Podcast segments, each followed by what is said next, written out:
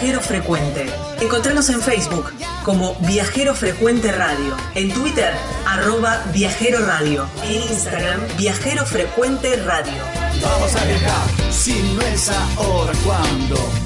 ¿Cuándo?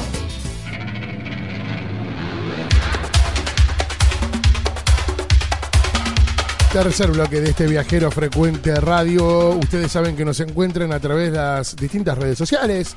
Estamos en Facebook. Claramente nos pueden encontrar de forma fácil en el buscador tipiando viajero frecuente radio. Viajero frecuente radio. Allí cuando ponen viajero frecuente radio, le va a salir nuestra fanpage, ahí le ponen me gusta, actualizan, eh, se van actualizando las noticias, todo lo que vamos agregando, lo que vamos haciendo. Y además ahí en el enlace a las demás redes sociales, porque también tenemos un Instagram. Viajero Frecuente Radio. Así nos encuentran en Instagram también. De la misma forma en nuestro canal de YouTube, que es Viajero Frecuente Radio. En el canal de YouTube no tienen más que suscribirse.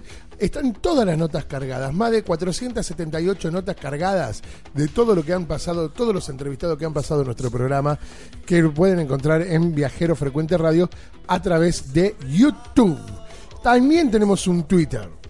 Arroba Viajero Radio. Y hay un número de teléfono de WhatsApp que es el 3400 52 46 40. 3400 52 46 40. Ese es el número al cual deben mandarnos algún mensaje, fotos, videos, lo que quieran, audio. Ahora mismo, agarra tu teléfono, agarra tu teléfono, ahora mismo agarra el teléfono y marcas 3400, la característica que tenemos nosotros aquí, 3400 52 46 40. Bien, dicho todo esto, todo bajo la producción, Gaby, ¿de qué página? www.vacacionesparaarmar.com.ar Bien, ahora sí, en este tercer bloque, como siempre, nos vamos eh, a conocer de qué se trata nuestro viajero. El viajero, nos vamos para el mundo, el mundillo del buceo. Ah, nos vamos para abajo. Sí, sí. No, exploramos nuevos horizontes, digamos, ¿no? Diga así porque queda como re bajón, re mala onda. No, no, no. Nos vamos para abajo. No tenemos que ir para abajo para ir Bueno, pero es, triste eso. Porque podés bucear en altura también. Sí, podés bucear. Ah, sí. Claro, bueno, de igual vamos a preguntar. Vamos a ver, a ver bien, pero si te vas a un lugar, qué sé yo, un lugar que, que está más allá de, del nivel del mar, más alto, eh, te vas para arriba igual, aunque bajes. Aunque bajes. Bueno, buscándole siempre el lado positivo. Ponele, ponele. bueno, eh, vamos a hablar con un con un buzo que hace muchísimos años, me dijo la cantidad de años y ya me olvidé, que, que, hace buceo, que nos va a contar dónde se puede hacer buceo acá en la Argentina y también en el exterior. ¿eh? Pero bueno, vamos a hablar un poco de eso. Se llama Carlos Bellitieri y es eh, buzo profesional. Gracias por atendernos, Carlos. Gracias por tu tiempo. Bueno. Bienvenido a Viajero Frecuente Radio. Eh, para, para hacer buceo tenemos que ir para abajo. Por supuesto que sí. Estamos, este, eh, digamos, cuando nos vamos para abajo, nos introducimos en, yo digo, otro mundo, porque es otro mundo con otro tipo de características, ¿no es cierto? Y sobre todo no es un mundo donde nadie discute, donde todo es lindo. Cuando tenemos un así un panorama lindo donde se bucea que hay este las zonas de Caribe, las zonas así que internacionalmente se consideran este patrimonio de la humanidad, este lugares así donde eh, son eh, muy especiales para bucear, ¿no es cierto? Sí, eh, en, en, todo el mundo, ¿verdad? tenemos acá, por ejemplo, patrimonio de, del mundo, la zona de Puerto Madryn, las ballenas, todo eso es una zona que realmente es nuestra y es patrimonio del mundo. Y bueno, y de contarte, qué sé yo, también los chilenos tienen zonas muy lindas, tenemos he buceado también en, Tierra del Fuego, en toda la Patagonia. Para, vamos, vamos por parte, ahora nos vas a contar un poco de todos esos viajes. ¿Cómo decidiste bucear o, fue parte de una profesión de tu trabajo? Bueno, te, te cuento que eh, yo empecé a, nadar de, que tengo uso de razón. Y en aquella época eh, ver una solamente un, una máscara de, de un visor de, de- de buceo era el privilegio de muy pocos. Eh, si yo un poco mm, eh, eh, inicié la vida con el buceo y el buceo inició la vida también en esa época, en la década de el 60 por allí empezó el buceo, eh, acá en la Argentina. Y bueno, desde, desde que conocí las cosas de buceo, eh, me, me- como que me pegué a eso. eh, cuando hice el servicio militar, me ofrecí de buzo tá- me ofrecí de, en la batallón de ingenieros anfibios y bu- fui buzo táctico.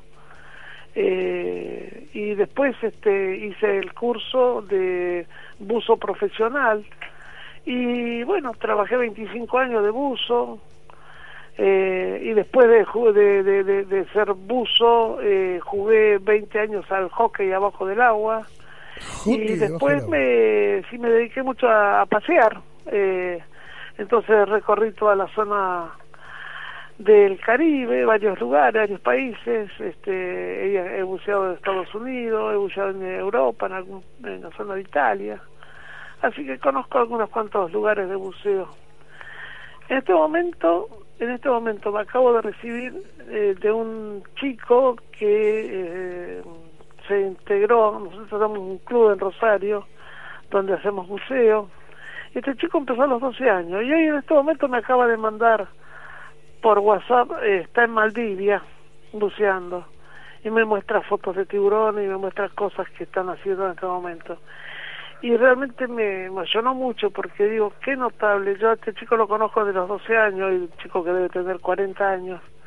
Y bueno, ha hecho realmente los viajes más importantes de su vida por, por el buceo, ¿verdad? Porque para recorrer todos esos lugares tan lindos, ¿no es cierto? Claro, claro. Bueno, preguntame lo que vos quieras porque toda mi vida he sido estu- he estado abajo del agua.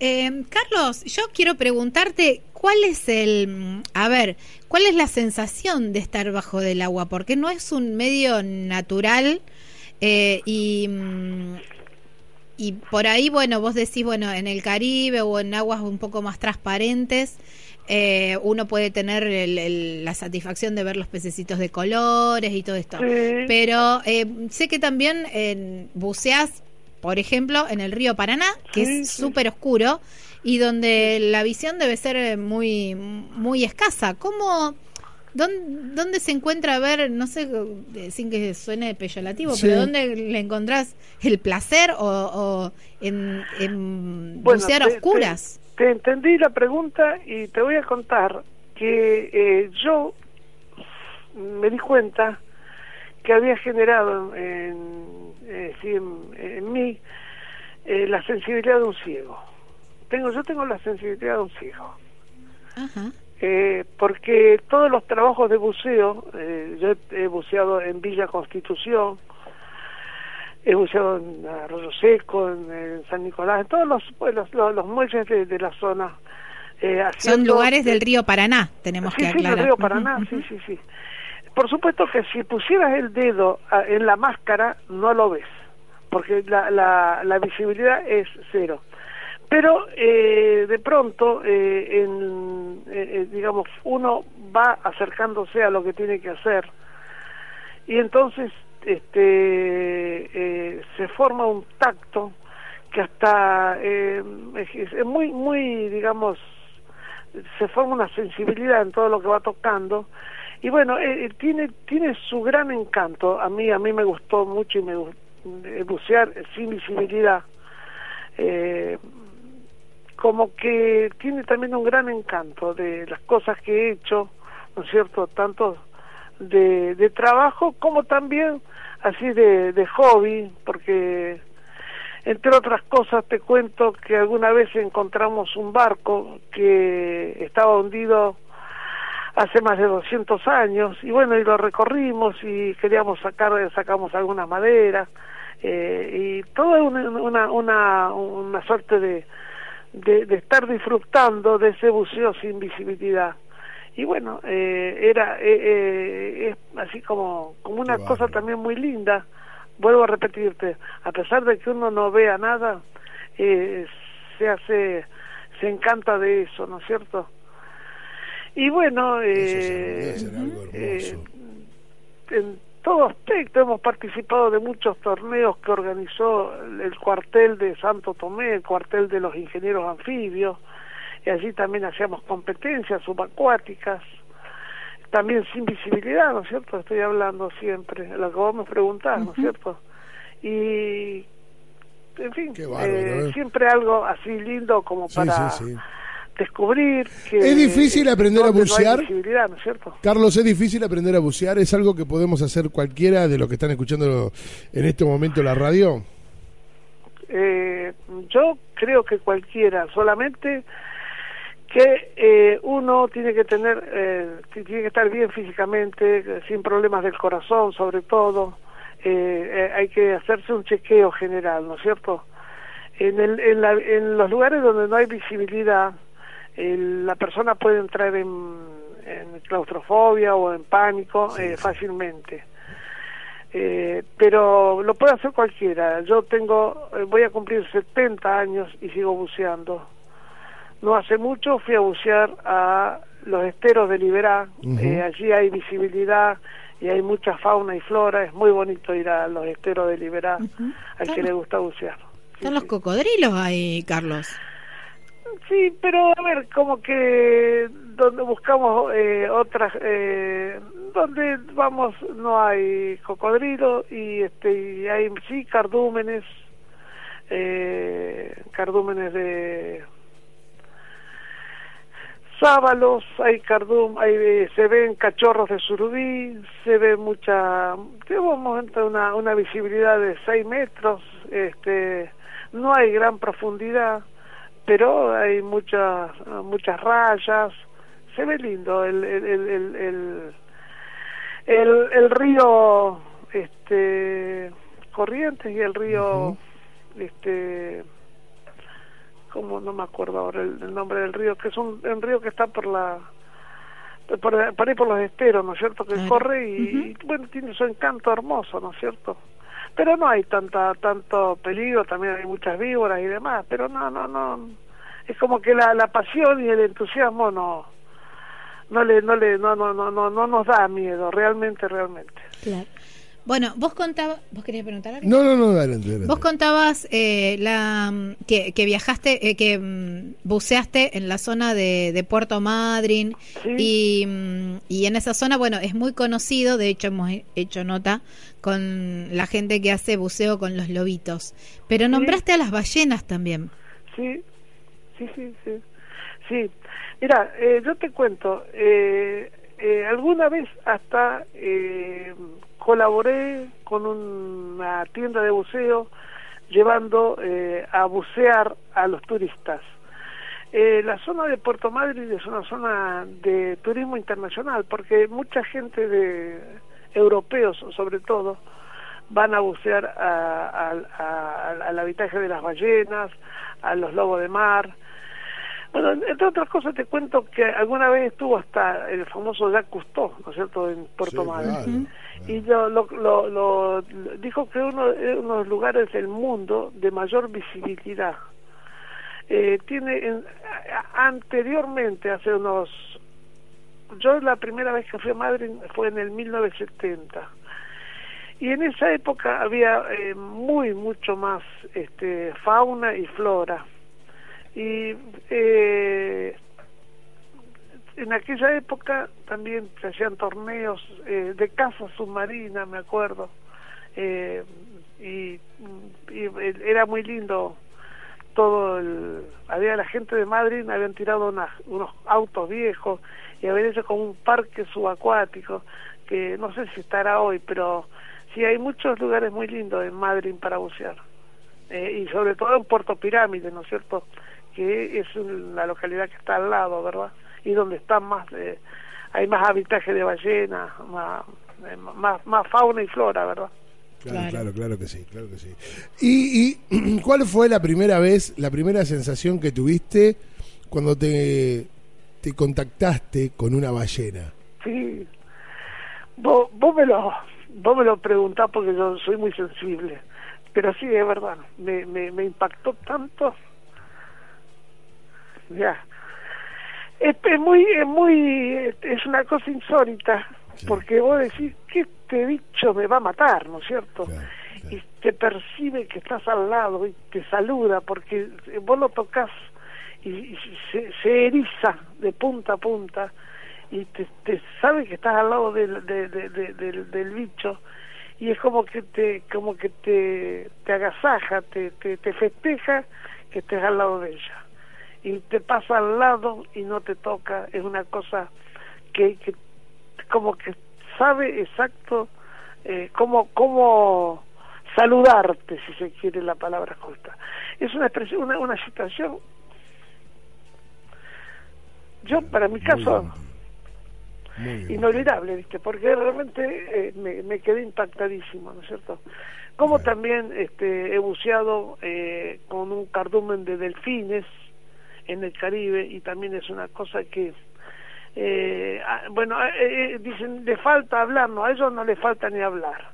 Y los, los, los, delfines también tienen una manera de, de, de, de saludarte y el vecino se queda impactado, cómo, cómo gritan y cómo, cómo te festejan y cómo te nadan alrededor tuyo.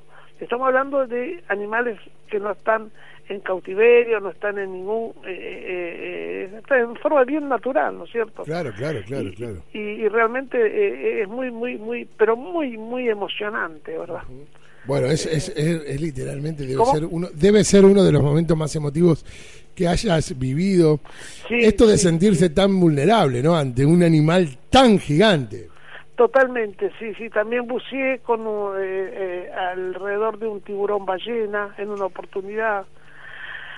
Buceé con este, mantarrayas, este, buceé eh, con los lobos de mar, elefantes de mar. Eh, sí, eh, eh, eh, es común también en la zona de la Patagonia eh, los elefantes de mar. No, no, no, no atacan. Eh, uno se mantiene a su distancia y, y no, no, no, no, no, no son agresivos.